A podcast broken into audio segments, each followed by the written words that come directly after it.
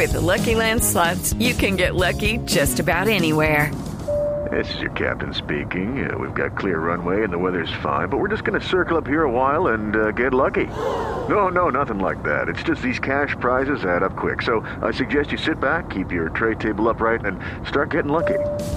Play for free at LuckyLandSlots.com. Are you feeling lucky? No purchase necessary. Void where prohibited by law. 18 plus terms and conditions apply. See website for details. El expresidente del gobierno español Felipe González le, aconsejó al presidente Juan Manuel Santos poner un límite a las negociaciones de paz. María Juliana Silva. Ante la solicitud de un consejo por parte del presidente Santos al expresidente español Felipe González para aplicarlo al proceso de paz, este le dijo que tal vez en algún momento sería bueno pensar en poner plazos al proceso de paz.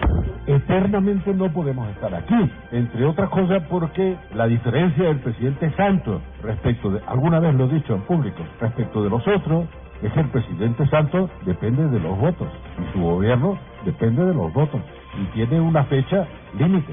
González dijo que lo que obtienen las FARC renunciando a la lucha armada es cambiar las botas por los votos. María Juliana Silva, Blue Radio. El Procurador General de la Nación, Alejandro Ordóñez, acaba de pedir que se le respete la vida a la hija del director de la Unidad Nacional de Protección, Diego Mora. Precisamente este funcionario también acaba de escribir en su cuenta en Twitter, desde lo profundo de nuestro corazón agradecemos las manifestaciones de solidaridad y afecto. Incluyan en sus plegarias a mi chiquita. La Procuraduría General de la Nación llamó la atención por la falta de una propuesta frente al caso de los menores de edad reclutados por las FARC en el marco del conflicto armado en el desarrollo de las negociaciones del proceso de paz que se adelanta actualmente en, La Habana, Cuba.